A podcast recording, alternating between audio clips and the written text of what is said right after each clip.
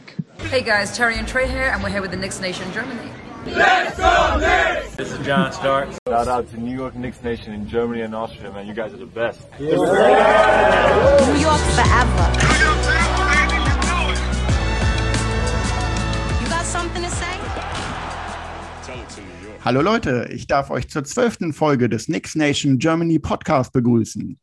Heute habe ich einen Gast, der vielleicht in unserer Runde etwas streitbar ist. Äh, manche lieben ihn, manche hassen ihn. Äh, ja, es gibt immer Extreme, glaube ich, bei ihm. Wir reden hier heute mit Sami. Hi Sami, wie geht's? Hi, mir geht's gut und dir? Ja, auch alles super. Schönes Wetter, da kann man doch mal ein bisschen quatschen jetzt.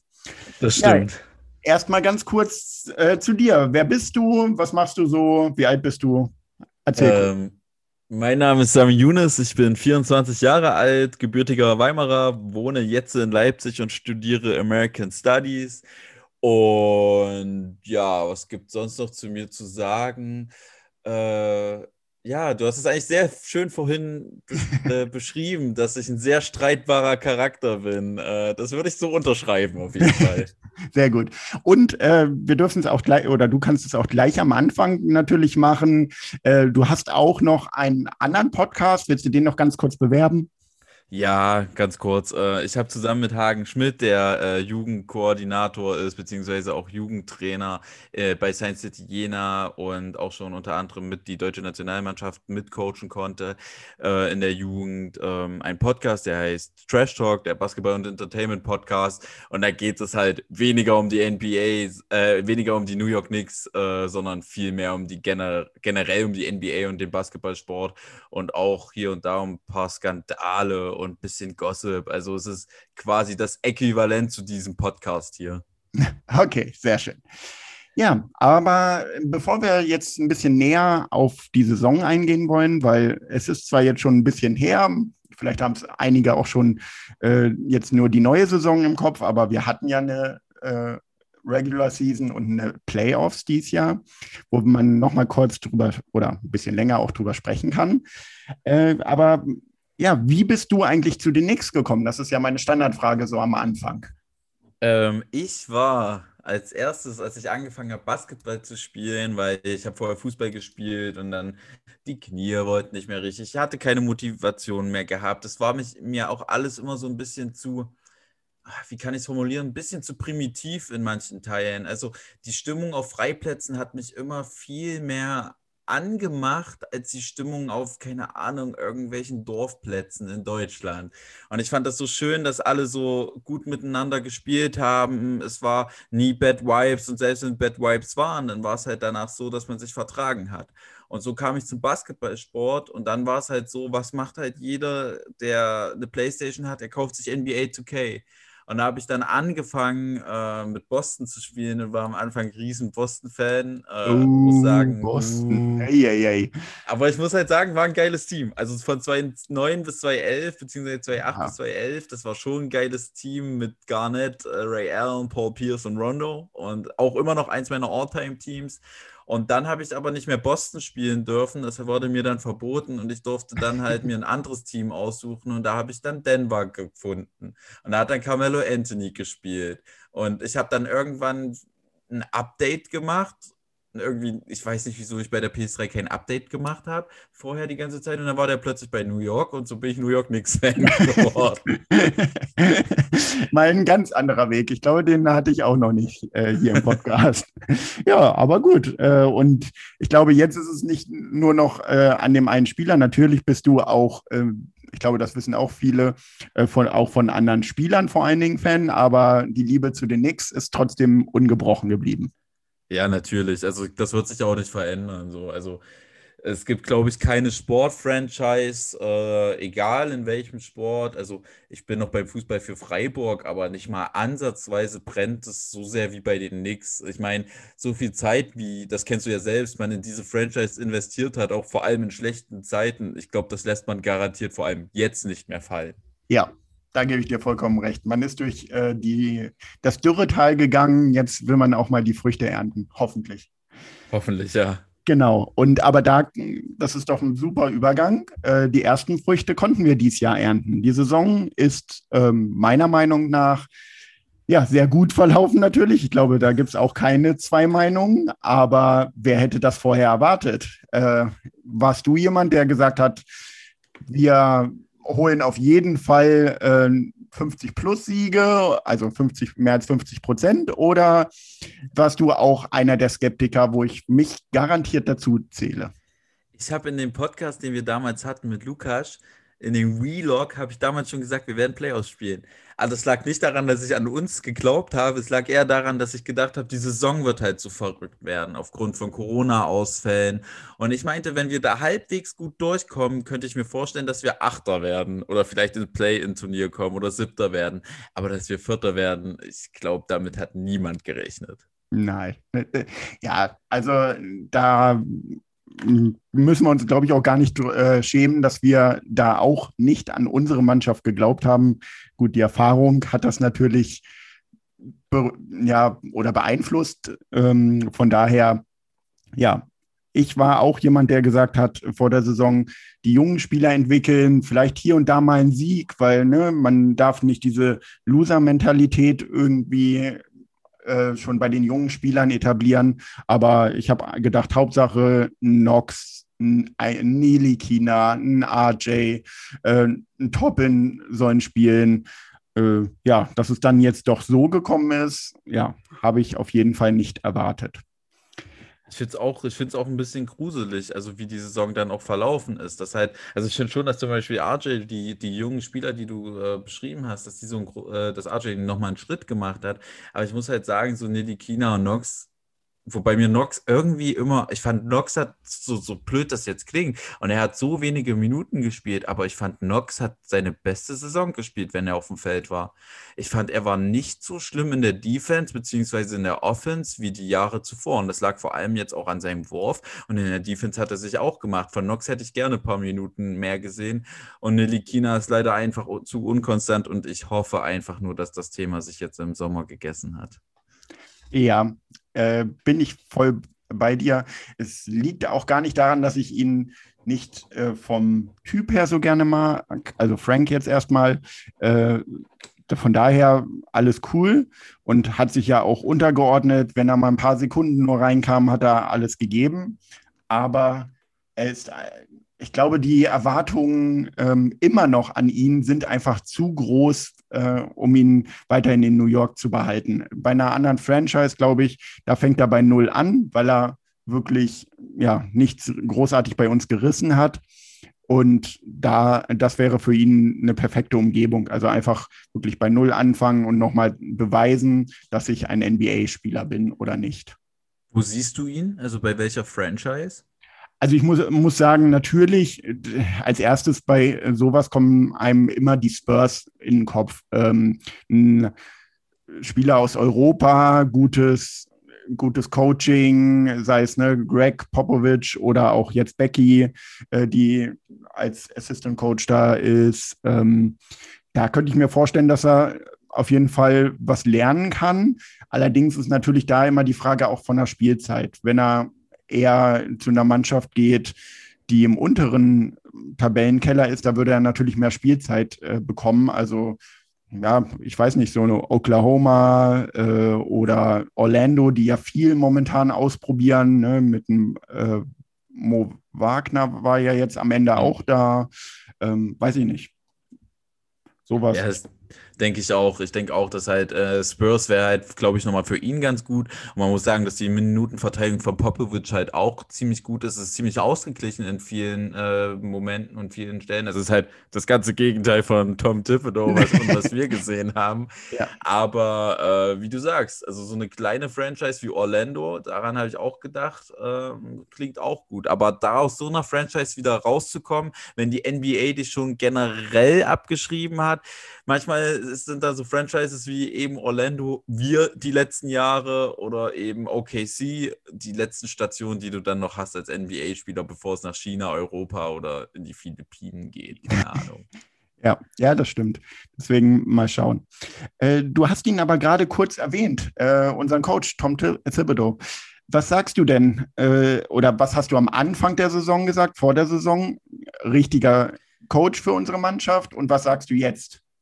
Ich habe mich, ich war ziemlich neutral bei Thibodeau. Er war nicht die Wahl, die, also der Trainer, den ich am liebsten gehabt hätte. Ich glaube, ich hätte unter anderem Becky Hammond sehr, sehr gerne gehabt, eben weil sie äh, Spurs-Schule ist. Oder ich hätte gerne, ähm, wie hieß der Netztrainer, der damals ein Jahr oder zwei Jahre, äh, Atkinson. Atkinson ja, genau. hätte ich mhm. noch gerne als Trainer gehabt. Äh, mit Thibodeau habe ich mich dann einfach zufrieden gegeben und er hat ja auch gezeigt, was er aus dem Team rausholen kann.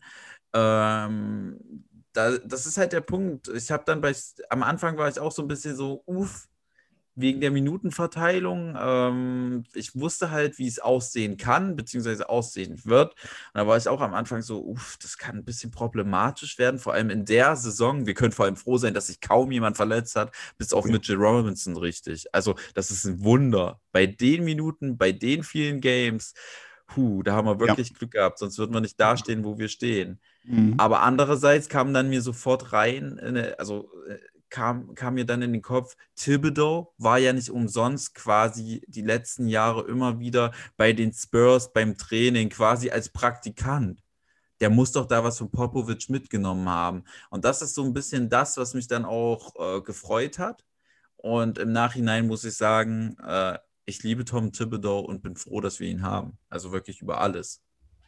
Ja, kann ich äh, so unterschreiben. Ich muss sagen, ich war noch skeptischer vor der Verpflichtung, also vor der Saison, weil ich einfach gedacht habe, ja, er holt die alte Bande zusammen, in Anführungszeichen. Natürlich, ne, äh, Joachim Noah war sehr unwahrscheinlich oder auch Null Deng, aber du weißt, was ich meine. Also so ein ja. bisschen, ne, ich setze nur auf meine Spieler, die ich kenne, vor allen Dingen die alten Spieler und ja, genau das, was ich halt nicht von der Saison erwartet habe, ein Player Development von den jungen Spielern.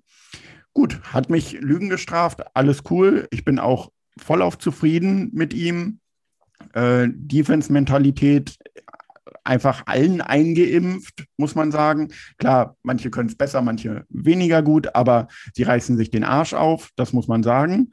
Und sie stehen zusammen. Und das fand ich so beeindruckend, oder? Also so dieses, ne, äh, Theo Pinson, den ich abgöttisch ja. feier, äh, das ist das beste Beispiel, aber auch dann wirklich ein Nox, ein Nilikina, sie haben nicht gespielt äh, und dennoch ein Novel Pell, der während der Saison kam, wurde auch gleich mit integriert.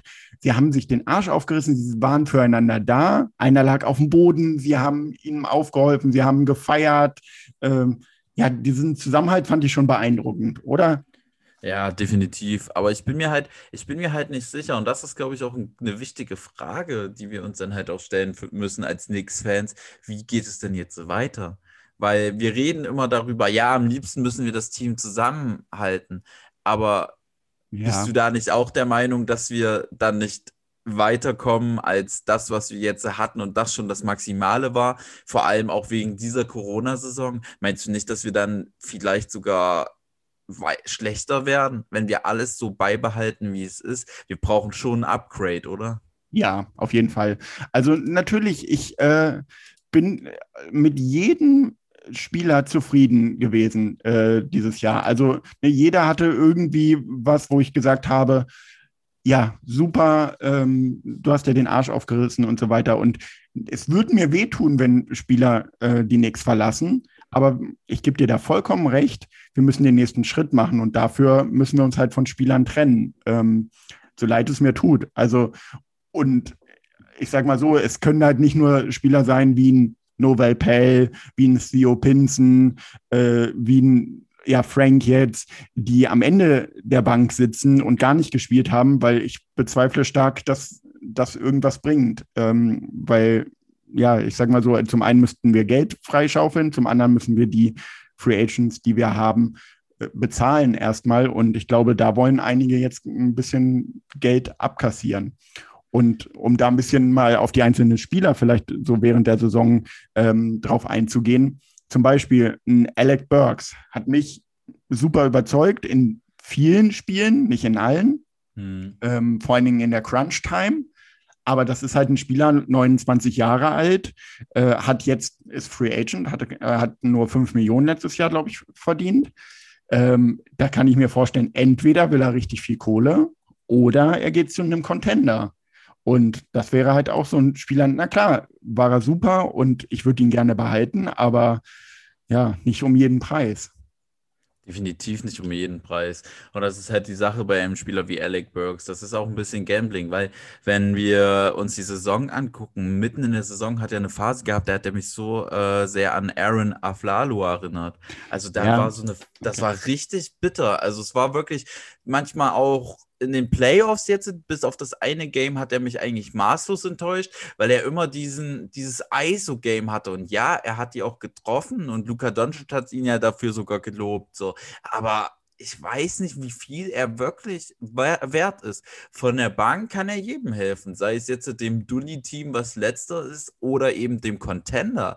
Aber bei jemandem wie Burks tue ich mich richtig schwer, wie viel man ihm geben kann und wie viel man ihm geben sollte.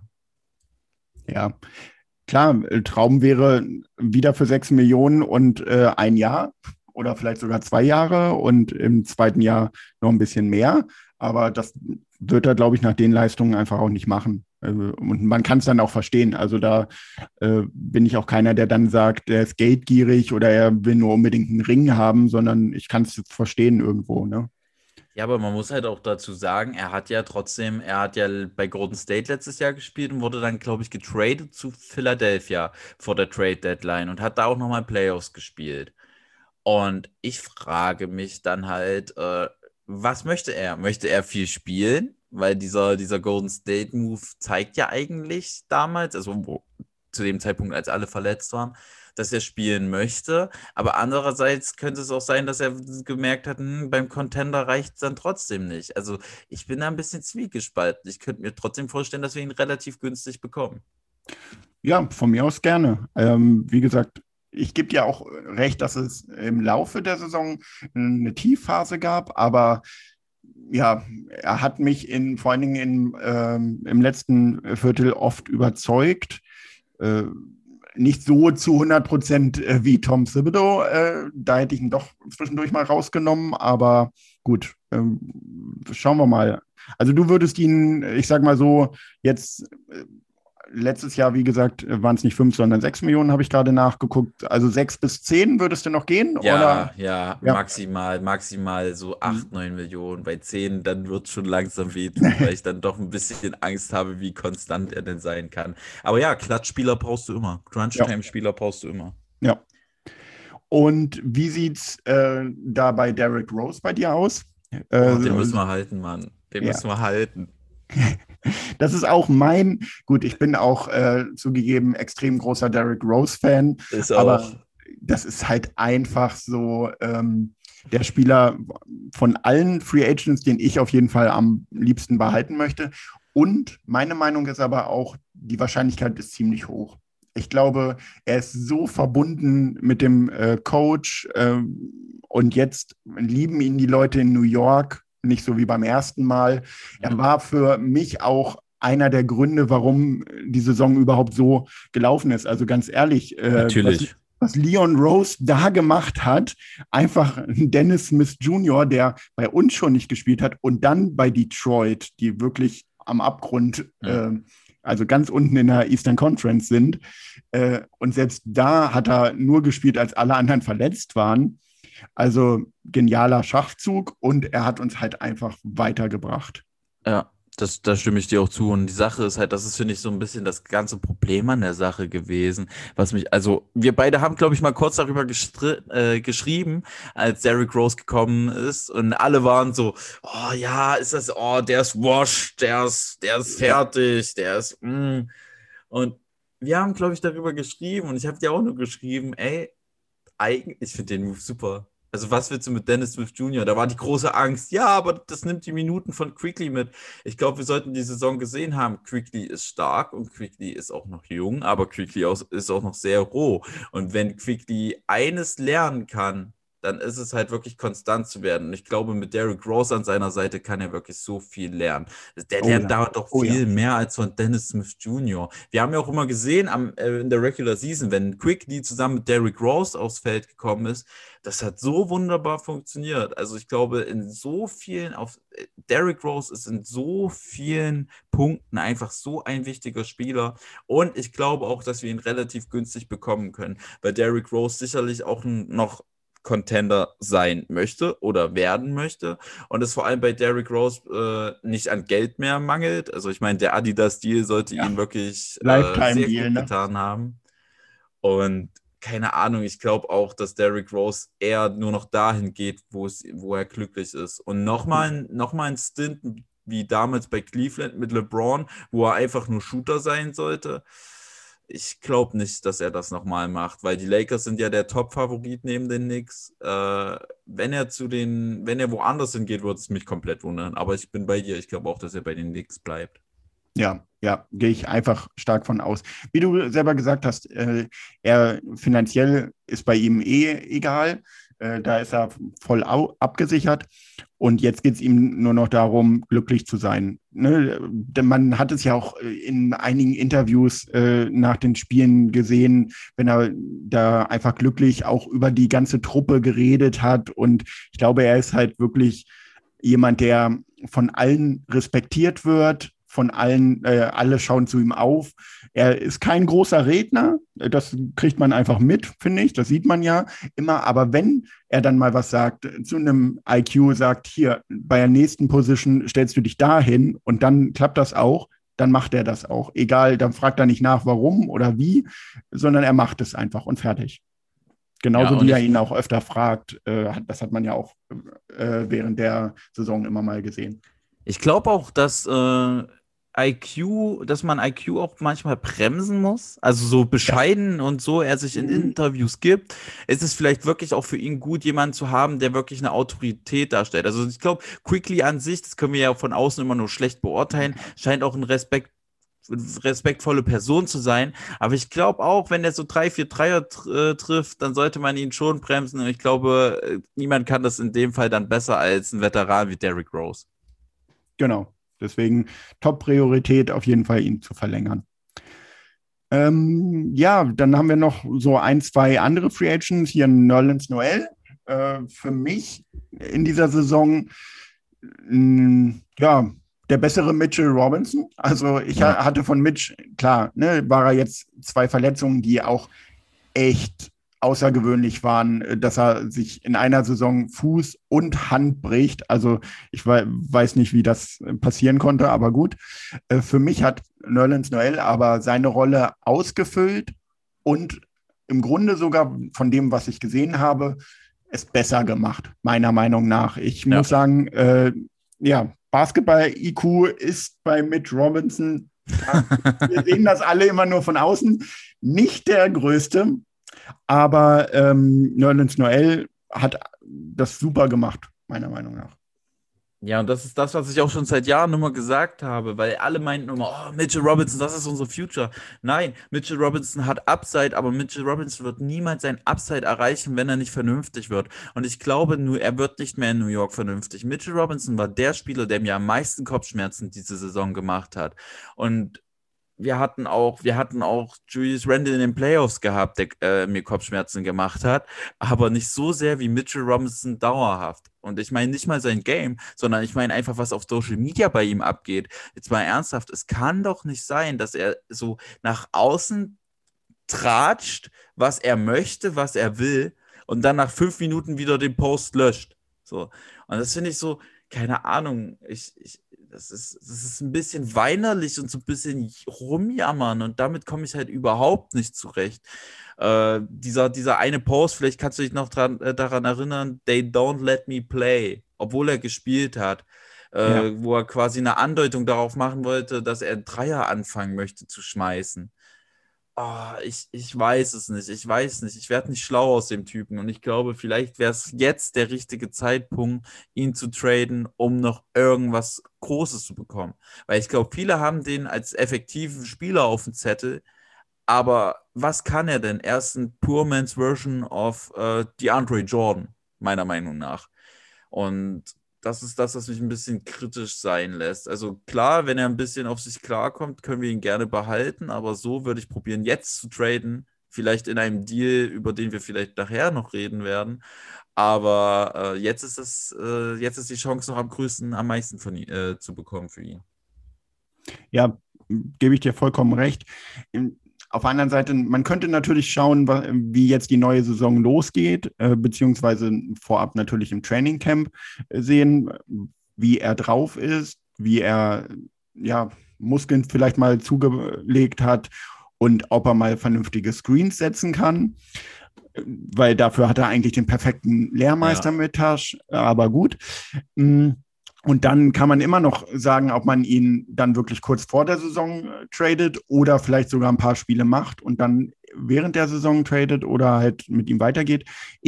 Für mich ist es halt ein Spieler, ja, äh, es halten so viele, viel auf ihn, obwohl das diese Saison sich auch ein bisschen relativiert hat, aber ich habe auch nicht den riesen Vorsprung, äh, die riesen Weiterentwicklung gesehen. Also natürlich sind seine Fouls runtergegangen, aber wenn die noch eine Saison so gewesen wären, hätte ich, glaube ich, auch eine Fernbedienung in meinen Fernseher geworfen. Ähm, mit dummen Fouls zwischendurch. Äh, von daher, ja, es gab da eine Entwicklung, aber sonst muss ich sagen, boah, nicht so wirklich. Jetzt mal ernsthaft, er hat die erste Saison, die Verbesserung in der zweiten Saison war es, dass er angefangen hat, einen Ball zu fangen. Die Verbesserung in der dritten Saison ist, dass er angefangen hat, weniger faul zu ziehen. Ja. Wo sind wir? Wo sind wir bei Mitchell Robinson? Und das ist das, was mich so traurig äh, werden lässt. Ja. Er hat eben dieses Upside. Das, was jeder sieht, das, was er wahrscheinlich auch am besten weiß, ist da. Es ist mhm. da, aber er will es einfach nicht, er will es einfach nicht zeigen. Er möchte einfach nicht aufblühen. Und das ist das, was mich so nervt. Und ich glaube halt, dass so ein Spieler, wenn er unzufrieden wird, auch richtig Lockerroom-Cancer werden kann. Und da würde ich halt lieber früher die Notbremse ziehen. Und ich sage zwar, ich sage zwar, dass wir in den Playoffs ihn gebraucht hätten, um äh, diese Lobs die ganze Zeit von Trey Young zu verteidigen, weil Trey Young komplett anders hätte spielen müssen, wenn er in die Zone gegangen ist.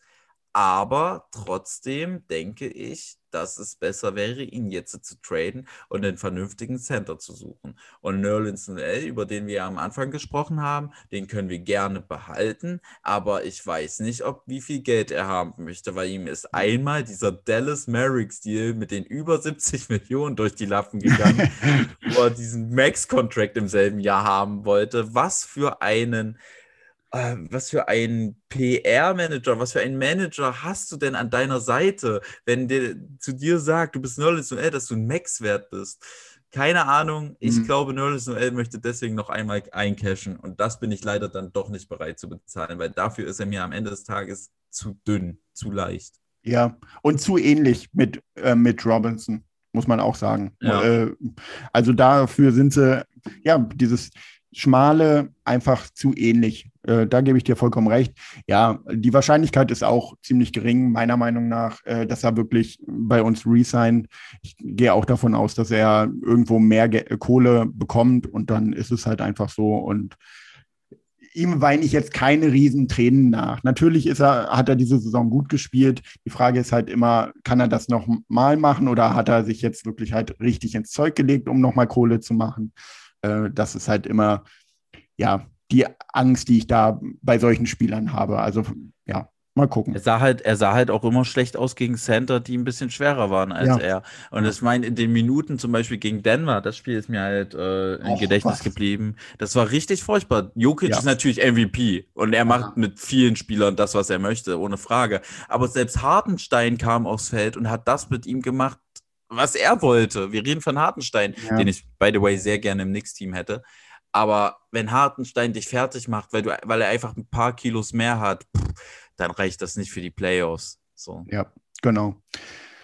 Äh, ich habe es aber da eben oder vorhin schon mal erwähnt. Wir haben ja eigentlich einen perfekten, äh, jemanden, Veteranen, der den beiden was beibringen kann, was sie besser machen äh, könnten. Tash Gibson ja, irgendwie so richtig abgefärbt hat es nicht. Weder, dass sie mehr im, äh, im Fitnessstudio gewesen sind, noch, dass sie die Screens vernünftig stellen. Ja. Gut, äh, aber ein Tasch würde ich auch auf jeden Fall gerne nächstes Jahr nochmal bei uns sehen. Fürs Veteranenminimum wird er, gehe ich sogar von aus, dass er es macht.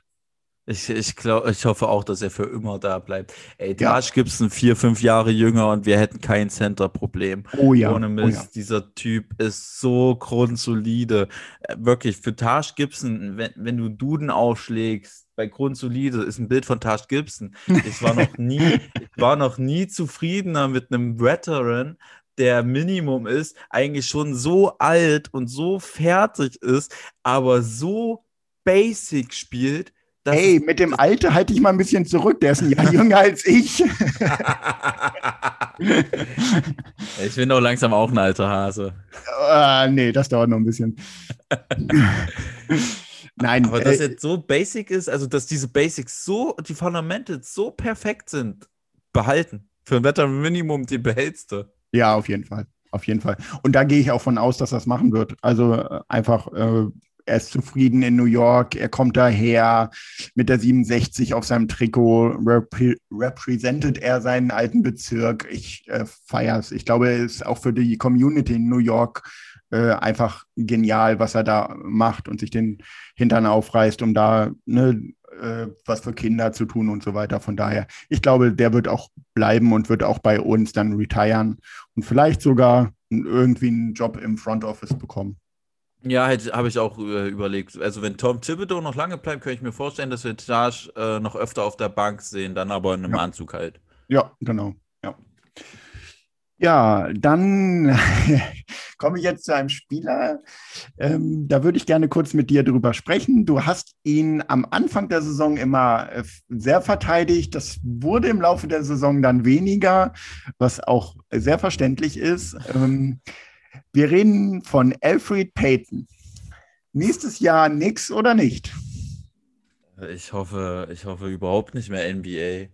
Also, ich meine, ich meine jetzt mal ernsthaft, also Alfred Payton an sich mag ich ihn als Spieler und ich finde halt, dass die Kritik, die am Anfang der Saison war, echt, ich fand sie auch mitten in der Saison manchmal ungerechtfertigt und äh, ja, ich fand es auch in Playoffs den Wechsel auch nicht richtig, weil selbst in den vielen Minuten, die er gespielt hat, er der beste Verteidiger war, den wir hatten für Trey Young, was sehr traurig ist, was wirklich sehr, sehr traurig ist. So, aber ähm, ja, er muss, er muss weg und ich wünsche ihm auch nochmal einen Neuanfang, aber ohne Wurf wird das nichts. Also ich finde halt, dass ähm, Alfred Payton oft auch mal Drecksarbeit geleistet hat und wenn er seine acht bis zehn Punkte pro Spiel eingesteuert hätte, hätten wir alle, glaube ich, nicht so kritisiert. Aber es wurde dann nur noch eindimensional. Ich ziehe gegen den Center. Und das hat letztes Jahr geklappt, letzte Saison. Komischerweise öfter mal, dass er gegen den großen Big Man gegangen ist und dann den Ball reingelegt hat oder reingefloatet hat und so weiter. Deswegen ich auch nie Elfie Payton so gehasst habe der war auch sehr konstant, meiner Meinung nach. Und mir ging dieses Bashing, was meistens eher aus der Richtung, äh, lass doch Frank Nilikina spielen, äh, kam. ähm, Sage ich halt aber trotzdem, so rational muss man sein. Äh, er muss weg. Ja. gibt es keine zwei Meinungen. Er muss weg. Ja, genau. Gebe ich dir auch vollkommen recht. Gegen Ende der Saison war es halt einfach furchtbar anzugucken. Ähm, ich fand es, bin ich auch ganz ehrlich, eigentlich in Ordnung, ihn wirklich am Anfang ähm, spielen zu lassen. Und wenn es nur diese vier Minuten waren und dann kommt äh, Derek Rose rein, dann danach ähm, IQ und dann spielt Derek einfach durch. Also, Solange Ja. sein Körper das natürlich macht. Genauso in der zweiten Halbzeit. Oder dann gegen Ende ähm, oder Mitte des letzten Viertels oft dann ähm, Alec Burks auf D1 und. Rose raus. Okay, geschenkt. Aber ich fand es wirklich, wie gesagt, erst eigentlich ganz in Ordnung. Aber dann irgendwann hat es gar nicht mehr funktioniert. Also, äh, wie du selber sagst, er ist immer zum Korb gezogen, man konnte die Uhr nachstellen und er hat einfach nicht mehr vollendet. Und dann hat man sogar die Frustration extrem auf dem Feld gesehen. Und das war am Anfang der Saison nicht so, ähm, selbst wenn er da mal einen Fehler gemacht hat, dann hat er sich äh, fokussiert, wieder in der Verteidigung und dann habe ich gesagt, okay, ist in Ordnung, ne? ich weiß, er geht bald raus, äh, ich kann damit gerade noch leben. Aber im Laufe der Saison kam es dann irgendwann, wie gesagt, dazu. Und dann war er so frustriert, dass er dann auch dumme Fouls gemacht hat äh, und es immer wieder das Gleiche probiert hat und es immer wieder nicht geklappt hat. Und das hat mich dann mega aufgeregt. Ja, bis hin, dass er meiner Meinung kaum noch äh, spielbar war, war, also fast unspielbar. Obwohl ich, ähm, aber zu der Playoff-Serie kommen wir vielleicht gleich nochmal ganz kurz, ähm, obwohl ich den Move trotzdem nicht richtig fand, ihn aus der Starting Lineup rauszunehmen. Nein. Das, aber äh, da sprechen wir vielleicht gleich nochmal Ja. ganz kurz drüber.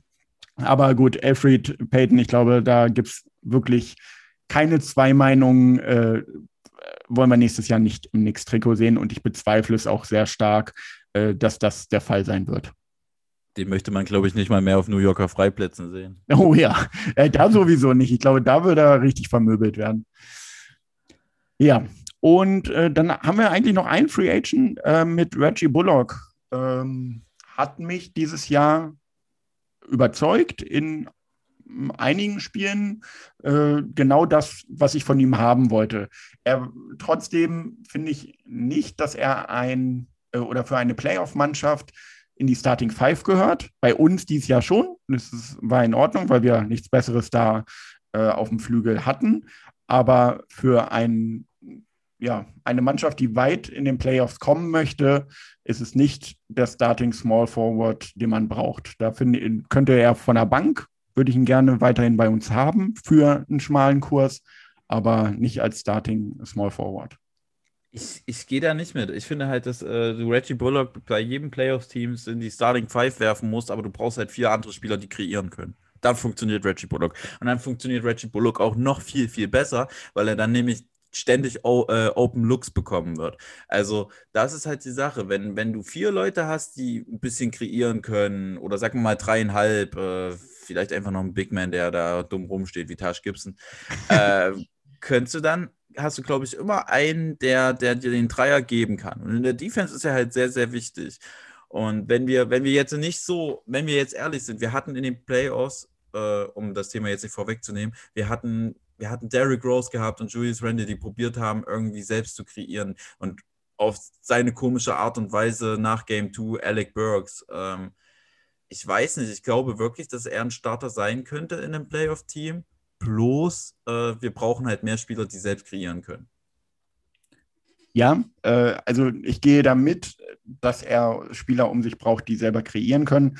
Aber ich, nee, also ich bin einfach der Meinung, klar, ich gebe dir vollkommen recht, die Dreier, ne, da hat er uns in einigen Spielen auch die, äh, den Arsch gerettet oder die dann halt wirklich äh, reingemacht zum Game Winner. Ähm, ich weiß gerade nicht mehr, gegen wen es war.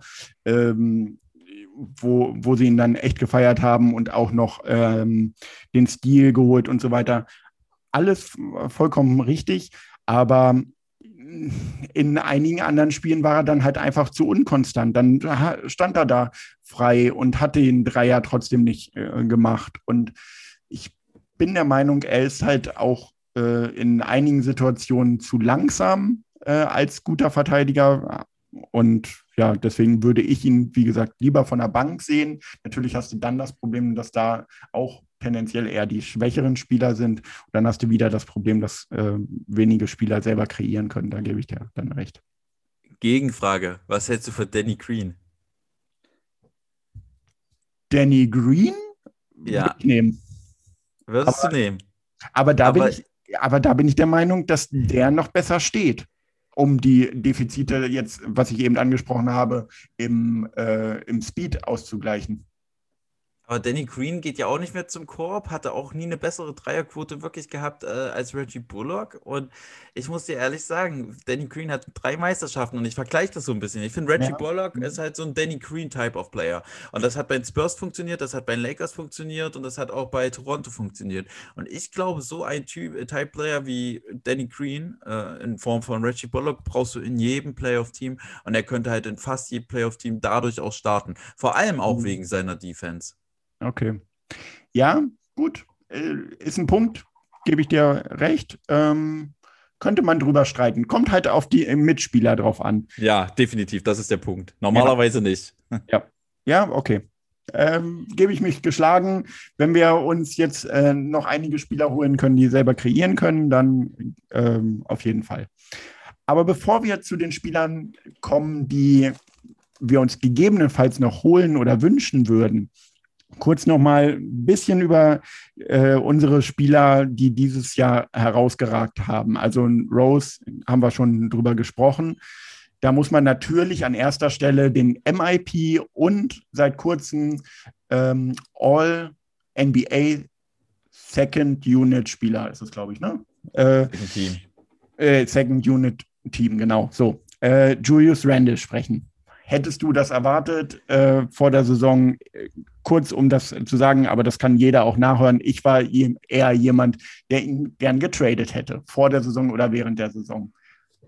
Ich dachte, also ich hab, war ja letztes Jahr schon Julius Randle-Fan, beziehungsweise ich bin eigentlich schon immer Julius Randle-Fan, weil ich am Anfang immer den Vergleich richtig geil fand. Er war, er ist ein athletischer Zach Randolph und ich liebe Zach Randolph. Äh, Shoutout an Zach Randolph, hat ja auch mal bei uns gespielt.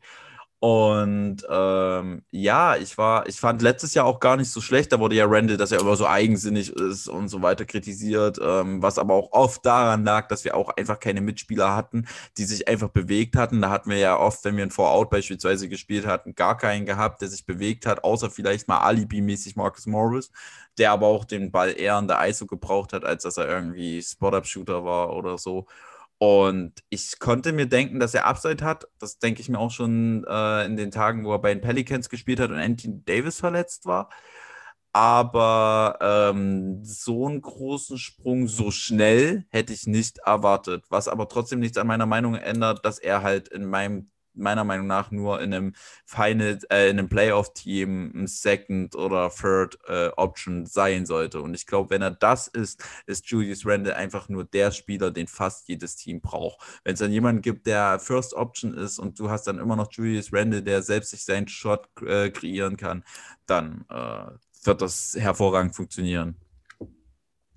Ja, ja, ähm, als zweite Option finde ich ihn auch überragend. Äh, diese Saison war einfach genial, muss man klar sagen. Die Verbesserung, da, deswegen hat er ja nun mal auch diese Auszeichnung gekriegt. Und da geht es ja gar nicht um die Zahlen, äh, weil da hat er ja zwar einen Sprung gemacht natürlich, aber nicht so einen exorbitanten Sprung.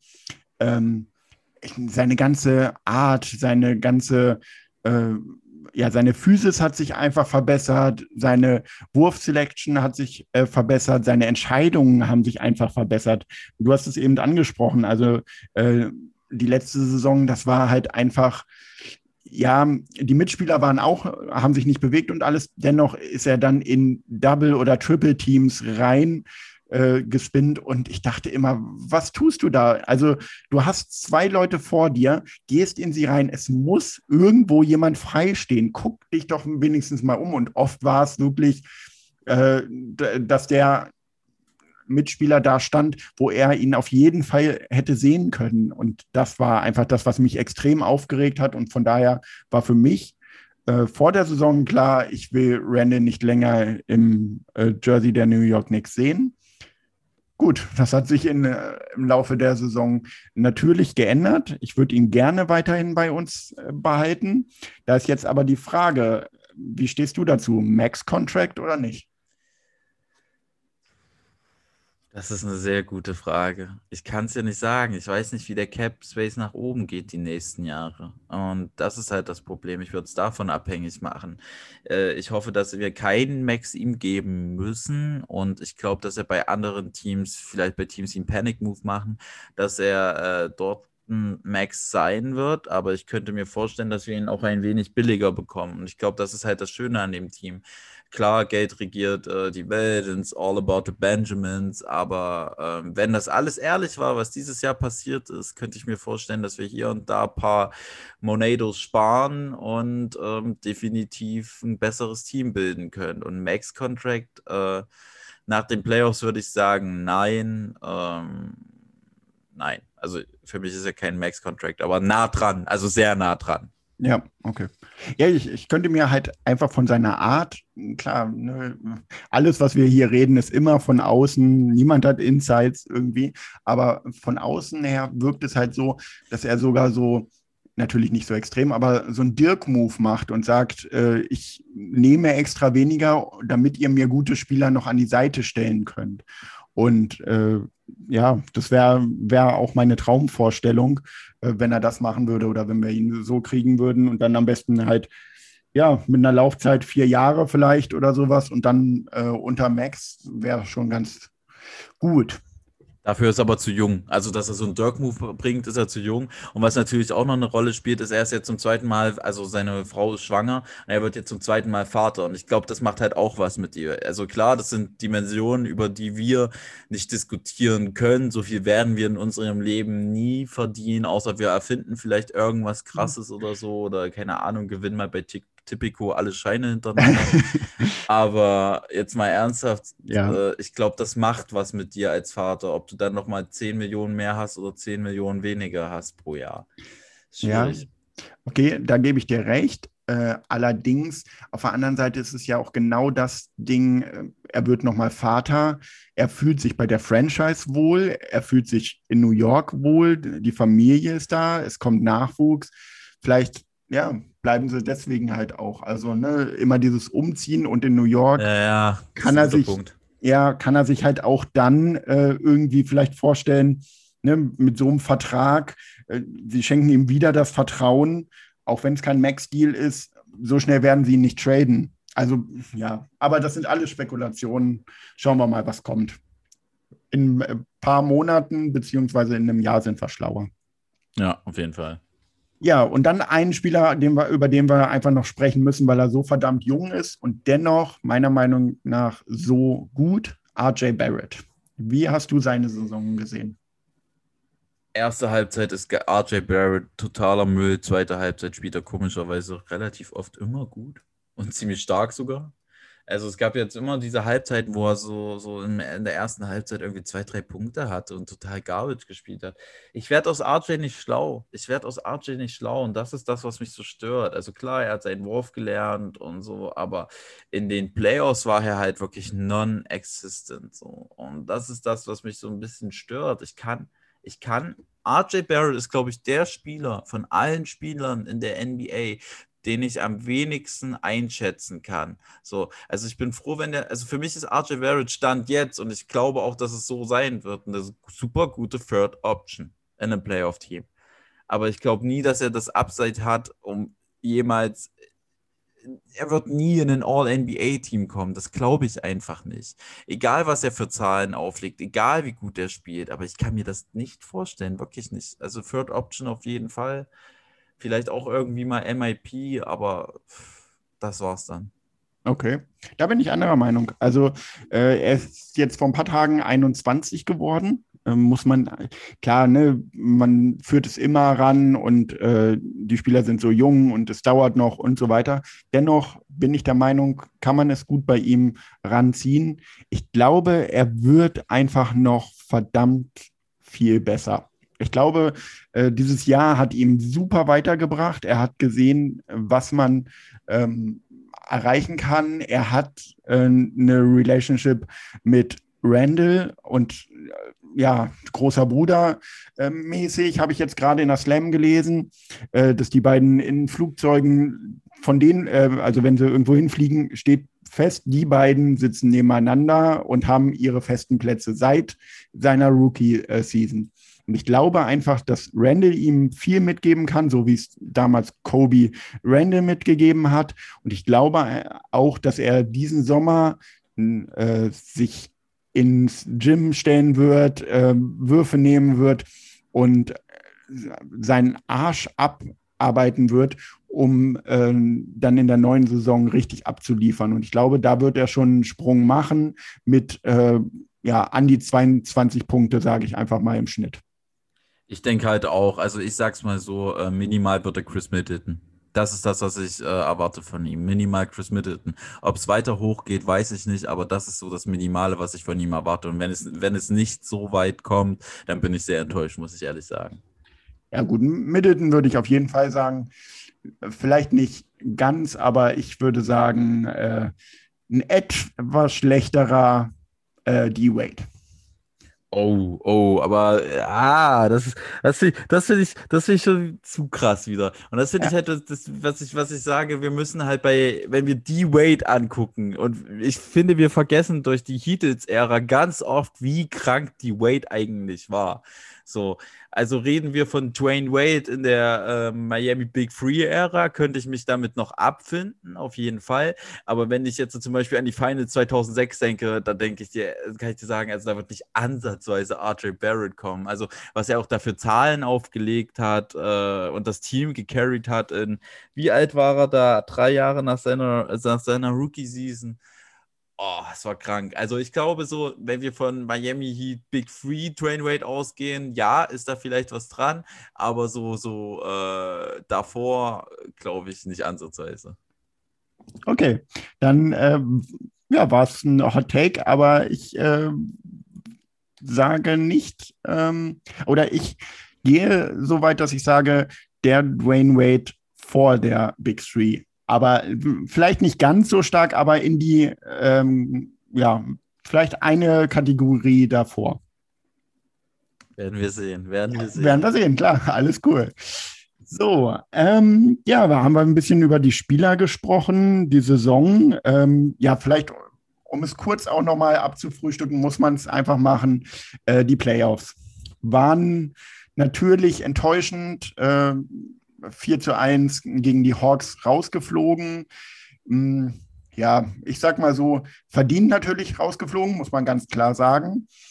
Aber ja, wie hast du die Spiele so gesehen? Hattest du Hoffnung vor, erstmal hattest du Hoffnung vor der Serie und ja, wurden die dann enttäuscht oder bestätigt?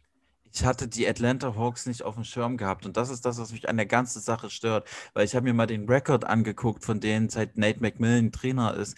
Puh also da hat sich komplett alles verändert. Ich hatte nur das äh, Atlanta Hawks Team im äh, Kopf gehabt, was am Anfang der Saison gespielt hat, immer so ein bisschen durcheinander und habe dann einfach kaum Atlanta verfolgt, was mich ein bisschen stört. Dann war ich natürlich auch overhyped, äh, dachte mir so, okay, die schlagen wir vielleicht äh, sogar relativ einfach, weil ich dachte, ach, nimmt man einfach Trey Young aus dem Spiel. Ja, und ich muss sagen, äh, im Nachhinein, rein rational, war es aber irgendwie klar, hätte man sich mehrmals beschäftigt damit, dass wir das Ding auf jeden Fall nicht gewinnen werden. Das muss ich sagen, weil wir können überhaupt keine Adjustments mehr machen, weil wir, Thibodeau hat in der Saison schon alles rausgeholt aus den Spielern. Wie will, soll das, oder wie soll das einfach nur besser werden, beziehungsweise wie soll da noch mehr rausgeholt werden? Und die anderen Teams hingegen kommen dann halt nun mal mehr über Hustle, kommen nun mal mehr über äh, bessere Defense-Systeme, schauen sich dann doch zwei, dreimal mehr Videos über Julius Randle an und so nimmst du das Knicks-Spiel auseinander. Und das ist genau das Problem, was wir hatten. Äh, wir können froh sein im Nachhinein, dass wir nicht gesweept worden sind. Und ich denke, selbst hätten wir das erste Spiel gewonnen und dann auch noch das zweite Spiel gewonnen, äh, wir wären trotzdem, hätten 4-2 verloren, weil das, was äh, Nate McMillan gemacht hat mit Atlanta und die Adjustments, die er dort getroffen hat, das war großartig und äh, wir sehen es gerade auch in der 76er-Serie, die Jungs haben Bock zu ballen und äh, wir sind verdient rausgeflogen und wir brauchen noch zwei, drei Pieces, um wirklich äh, mithalten zu können. Ja, super zusammengefasst. Also äh, ich hatte sie auch nur auf dem Schirm, dass wir sie dreimal diese äh, in der Saison, in der Regular Season äh, geschlagen haben. Äh, Trey Young da auch gut verteidigt hatten, äh, beziehungsweise beim Einspiel ist er ja dann verletzt sogar raus. Ja, aber wenn man dann sich die Waffen anschaut, die sie hatten, selbst wenn John Collins äh, nicht wirklich abliefert, dann hast du da halt noch einen Trey Young, einen Bogdan Bogdanovic, einen Capella, einen äh, Hunter, einen Hörter. Also das war schon Wahnsinn. Und, und Lou Williams nicht vergessen. Lou Williams, Lou Williams ja, hat uns stimmt. das erste Spiel gekillt, beziehungsweise Lou Williams hat uns jedes Mal gekillt, wenn er aufs Feld gekommen ist und dann jedes Mal seine acht Punkte ganz schnell reingestreut hat und immer diesen, ich, ich nenne es immer diesen Fadeaway, diesen One Lake Fadeaway Floater, was auch immer das sein ja. soll. Ich nenne das immer den äh, ins Bett fallen, weil das sieht immer aus, als würde er einfach nur ins Bett fallen und er trifft den. Und das hat uns auch gekillt. Also das erste Spiel hätten wir gewonnen, wenn Lou Williams nicht gebohrt hätte. Ja. Das Team ist halt so stacked, so jung und Atlanta wird richtig gefährlich über die nächsten Jahre, so sehr ich Trey Young auch hasse, aber das wird the team to beat in the East. Ja, gebe ich dir vollkommen recht. Und Nate McMillan hat da wirklich einen Bombenjob gemacht, muss man sagen. Also vor der Saison hatte ich äh, kurz die ein bisschen auf dem Schirm, weil ich auch äh, beim Fantasy-Spiel, ja, ich oute mich jetzt, ich hatte Trey Young bei äh, und Bogdan Bogdanovic. Ja.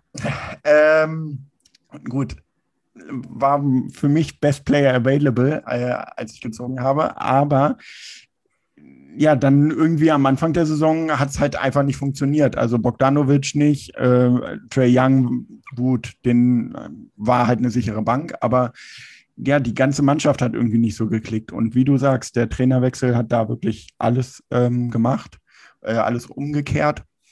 Und plötzlich lief es. Ja, die Knicks, gebe ich dir auch recht, die haben die Saison über gehasselt, konnten einfach nicht noch mehr hasseln. Und ich habe es vorhin gesagt, ich fand die ähm, die Änderung in der Starting Lineup auf Point Guard nicht richtig. War meine Meinung oder ist immer noch meine Meinung. Ich hätte, auch wenn mich dafür jetzt viele steinigen, ich hätte Peyton weiter starten lassen, einfach weil es die ganze Saison so war. Und äh, Rose, wenn er reinkam, vor allen Dingen mit Quickly, mit Toppin zusammen, äh, das Ganze nochmal ein bisschen rumgerissen hat. Und das war für mich halt einfach der X-Faktor oft. Und von daher hätte ich es einfach so gelassen. Aber ja, gut. ich auch. Ich auch, weil ich finde halt auch, dass, wie ich vorhin schon gesagt habe, Peyton war der beste Defender, den wir hatten an Trey Young. Und wenn es auch nur vier Minuten in der ersten Halbzeit und vier Minuten in der zweiten Halbzeit waren, äh, wir haben da eigentlich nicht wirklich die Runs so sehr kassiert, dass wir Peyton die Schuld dafür geben könnten. Beziehungsweise so ein Basketball-Game muss sich ja auch meistens nach den Halbzeiten beziehungsweise zu Beginn des Spiels eingrooven. Und da sind halt vier Minuten jeweils äh, verkraftbar. Vor allem acht Minuten insgesamt für Derrick Rose se äh, seine Knie. Ja, Deswegen, ja. Äh, ich fand auch, dass das ein absoluter Coaching-Fehler von Thibodeau war. Hm. Ja, ja, und um kurz nochmal anzusprechen, äh, Randall in den Playoffs war einfach auch nicht der Randall, der in der Regular Season war. Natürlich äh, habe ich es auch gesehen, beziehungsweise es ist ja auch ganz klar, äh, die Hawks haben ihn besser verteidigt. Dennoch bin ich der Meinung, dass man äh, in vielen Situationen anders hätte spielen können an seiner Stelle. Also, dass er Würfe nicht trifft, geschenkt. Also das, ähm, die Würfe sind halt auch nun mal einfach nicht einfach, die er nimmt. Aber mir hat sein, ähm, ja, seine Übersicht gefehlt, die er oft in, den, in der Regular Season gezeigt hat. Und das war für mich auch ein Problem, was mich wirklich gestört hat, dass ich mich hier aufgeregt habe über Randall, was ich eigentlich diese Saison nicht mal machen wollte. Ja, aber da war ich mir, wie gesagt, das ist halt, wenn man auch ehrlich ist, Randall hat einfach die Würfe nicht getroffen, die er in der Saison getroffen hat. Es waren teilweise dieselben Würfe, die hat er aber einfach nicht getroffen. Und wir denken immer, ja, wir haben Randall ein richtiges System gegeben. Wir haben über die Saison Randall einfach kein richtiges äh, System gegeben. Die Bälle, die er genommen hat, hat er immer, fast immer contested getroffen. Wir hatten für Randall kaum freie Würfe gehabt. Und das ist so ein bisschen das Problem, ähm, dass dann die Defense halt noch ein bisschen mehr anzieht und ihm es noch schwerer macht, ist halt auch klar. Und da sind wir wieder äh, beim Problem, was wir auch letztes Jahr hatten und wo ich dann Randall nochmal aus der Schusslinie nehmen muss, eben in den Playoffs. Also zum einen äh, NBA-Rekord äh, äh, aufgestellt oder ich glaube, gleichgezogen, denn er ist äh, einer der wenigen Spieler, die Zeit, glaube ich, Zeitbeginn der Analysen von Field Goal, Defense, Stats, was weiß ich.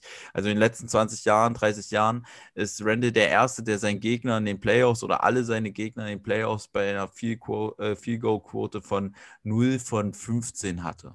So, und das dürfen wir nicht vergessen. Er hat scheiß Offense gespielt, aber er war eine Defense unglaublich wichtig. Und ich finde halt, dass Randall, dann der zweite Punkt, eben viele auch Angst hatten. RJ war nicht existent. RJ hat sich oft versteckt. RJ hat den Ball sofort immer abgegeben. Äh, und das gilt für andere Spieler genauso. Die einzigen, die probiert haben, wirklich was aufs, auf den Korb zu bringen, waren Alec Burks auf seine Art und Weise, äh, Quickly, Rose und äh, ja, Randall. Und das und Reggie Bullock halt, wenn er einen Dreier hatte. Aber sonst kam da halt auch nicht viel.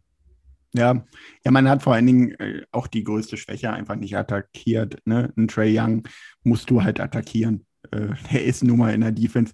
Äh, natürlich wird er, werden alle Spieler immer schlechter gemacht, als sie oft sind, vor allen Dingen in den Playoffs.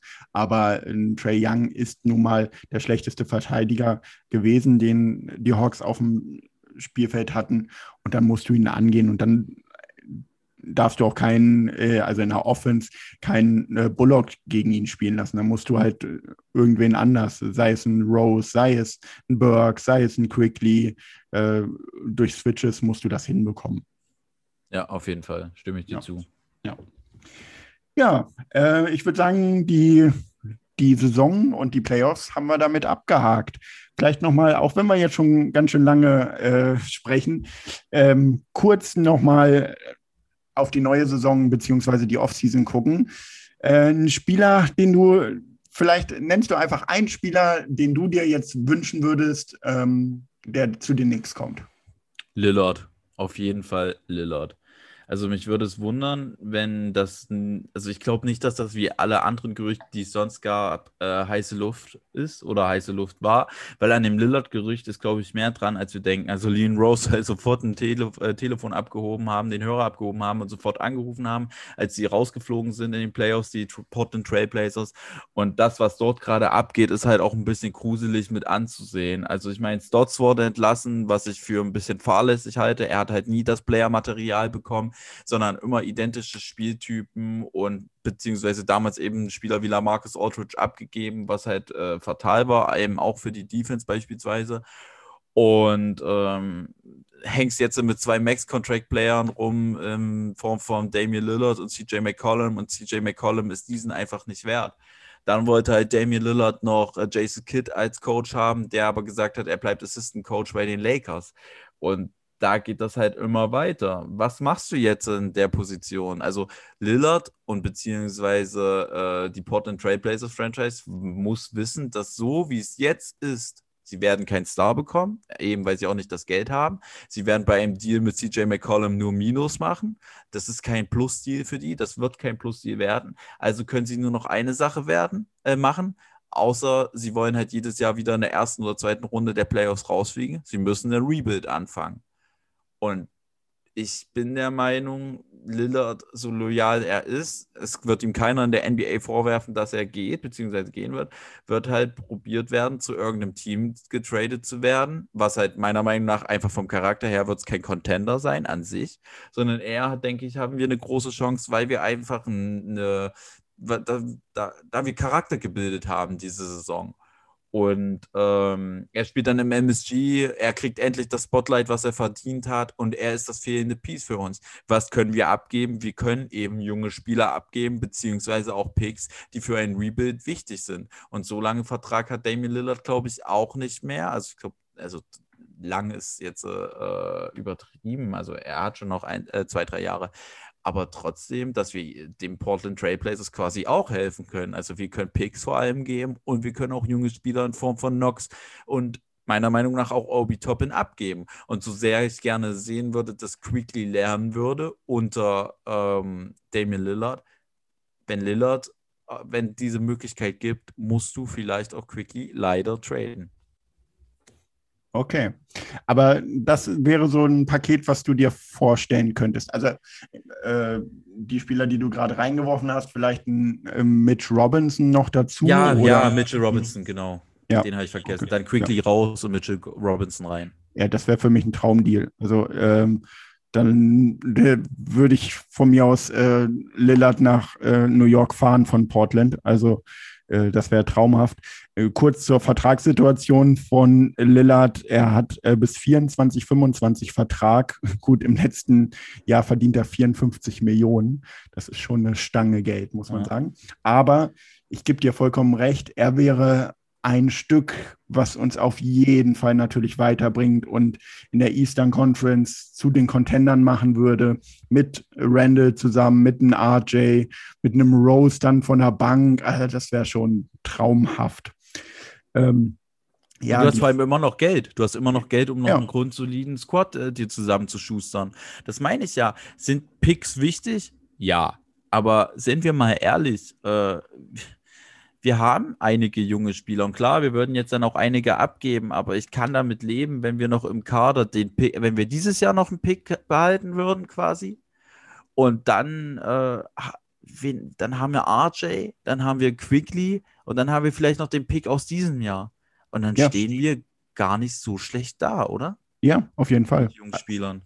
Gebe ich dir vollkommen recht. Also es geht ja auch nicht, äh, ähm, dass man nur mit jungen Spielern, das ist halt dieses 2K-Denken. Ne? Ich Ja. hole mir die jungen, jungen Spieler alle rein und die entwickeln sich ganz schnell und alle entwickeln sich gut und äh, bis dahin spiele ich eigentlich auch ganz in Ordnung äh, und alles ist cool.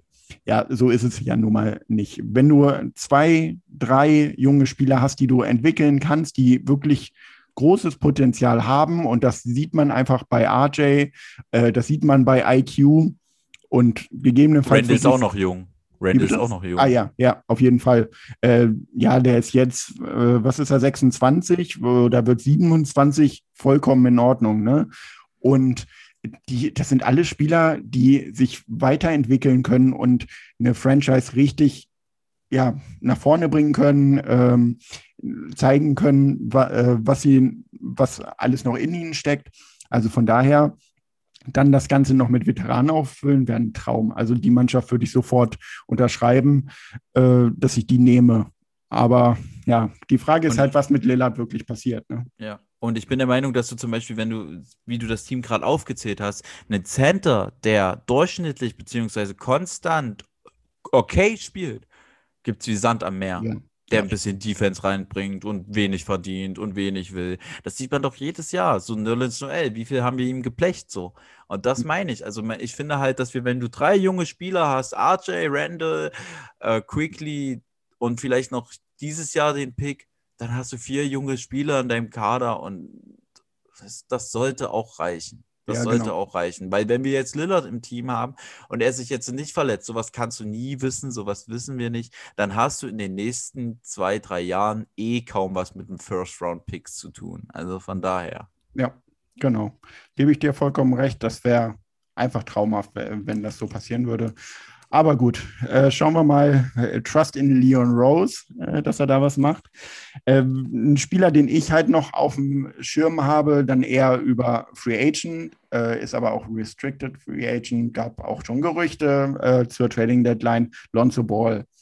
Ja. Ähm, ist ein Spieler, den ich sehr, sehr gerne bei uns auch sehen würde. Klar, wenn wir Lillard haben, brauchen wir Ball nicht, das ist klar, aber als Alternative dazu natürlich äh, ein Spieler, da, das ist auch noch ein junger Spieler, der noch Upside hat, aber ordentlich an sich arbeitet und ein Floor General, der irgendwie dieses Jahr auch sogar seinen Schuss gefunden hat.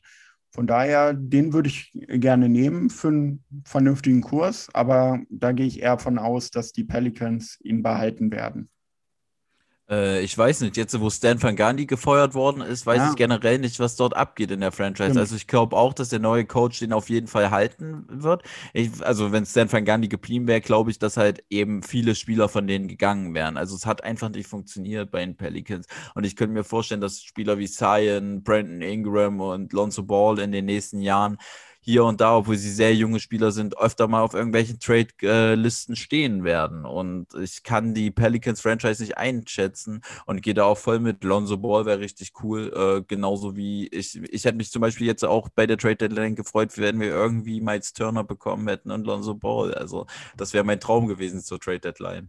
Ja, das, das wäre auf jeden Fall mega gewesen. Aber ich glaube, Miles Turner, weiß ich nicht. Also ich habe auch nicht ganz verstanden, warum er unbedingt ähm, auf dem Trade-Block war. Klar, mit Sabonis, äh, der natürlich nochmal stärker ist, aber hat dennoch seine Spielanteile bekommen und auch gut gespielt.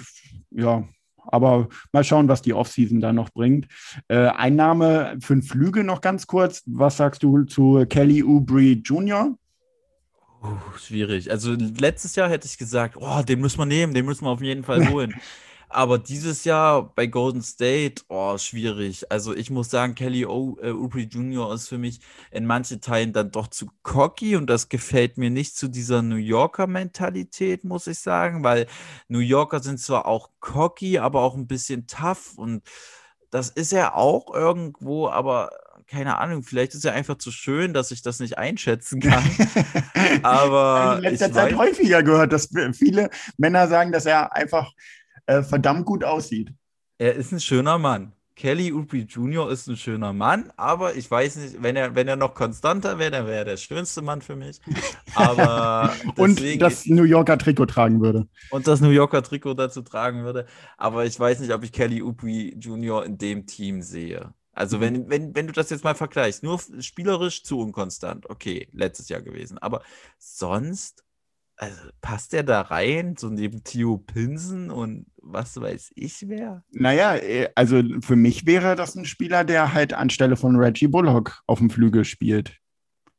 Und ja, im letzten Jahr nicht, aber sonst mir das gibt, was Reggie mir gibt. Vielleicht auch nicht die starke Defense, muss man auch ähm, vielleicht Abstriche machen, aber Defense gibt, der mir Shooting gibt, der mir aber auch den Zug zum Korb äh, gibt und auch irgendwo selber kreieren kann.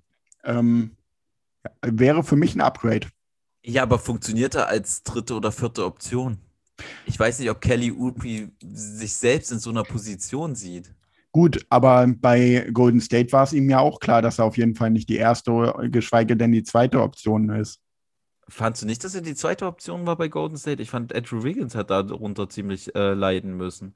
Und bei, bei Suns, wo er vorher gespielt hat, war er dann auch so. Also war er ja, das war ja noch das junge Team, was ja noch nicht so erfolgreich war wie jetzt. Und ich hatte schon immer das Gefühl, so zweite, dritte Option muss Kelly Oubre spielen, sonst ist er nicht zufrieden. Ja, also ich sage mal so, dritte Option hätte ich kein Problem mit. Ähm, wenn wir den Kader, gut, kommt halt immer drauf an, was noch drumherum passiert, aber ich sage mal so, wenn wir äh, vom Niveau her gleich bleiben, also einige Spieler verlängern und dann äh, ein oder zwei, drei äh, austauschen, äh, dann wäre er meiner Meinung nach die dritte Option hinter Randall, RJ und dann würde er schon kommen. Weil für mich Ja. ist Derrick Rose eher äh, ein Second Unit. Damit bin ich voll auf zufrieden, wenn er die anführt und da äh, die Punkte drüber macht.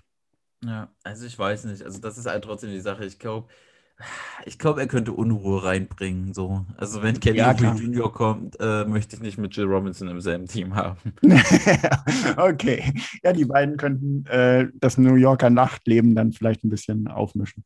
Wenn es wieder alles aufmacht, ne? Ja, also genau. dann erst recht. Ja, ja, auf jeden Fall. So, und ich würde sagen, dann kommen wir jetzt langsam mal zum Ende. Das ist äh, auch die längste Folge gewesen, aber zum Saisonabschluss finde ich das vollkommen in Ordnung. Aber bevor wir zum Abschluss kommen, Sami, äh, möchtest du noch irgendwas sagen? Möchtest du was loswerden? Ja, jetzt ist deine Zeit. Trinkt viel Wasser, cremt euch ein und wir werden nächstes Jahr, das ist mein Take, Oh, hört ihn euch an, mein Take für nächstes Jahr. Die Saison nächstes Jahr wird scheiße beginnen. Mehr weiß ich aber noch nicht. ah, okay. Schade, ich dachte, jetzt kommt äh, irgendeine Tabellensituation, äh, Tabellenposition. Nee, die wird scheiße beginnen. Mehr weiß ich noch nicht. Ich glaube, wir Okay. werden richtig kassieren am Anfang. Und äh, dann werden die Stimmen laut, äh, dass der Free Agent Sommer in die Hose gegangen ist und äh, Tom Thibodeau eigentlich auch der falsche Trainer für die Mannschaft ist. Und alle sehen sich nach Frank Nilikina und Elfie Payton. Ja, genau. Wenn es so weit kommt, dann muss es richtig scheiße laufen.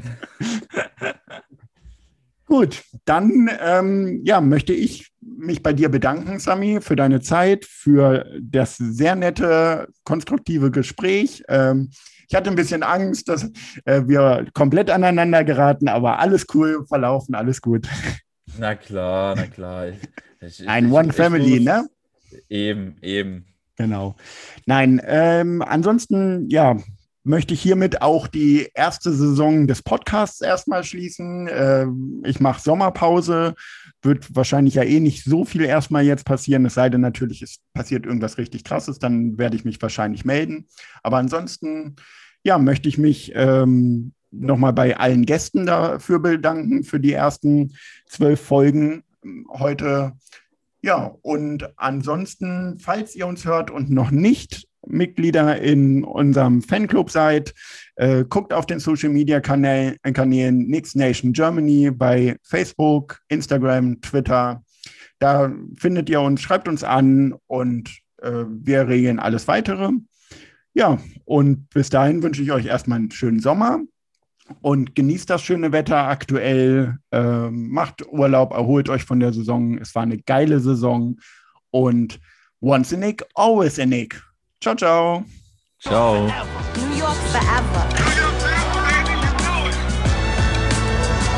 You got something to say? Tell it to New York.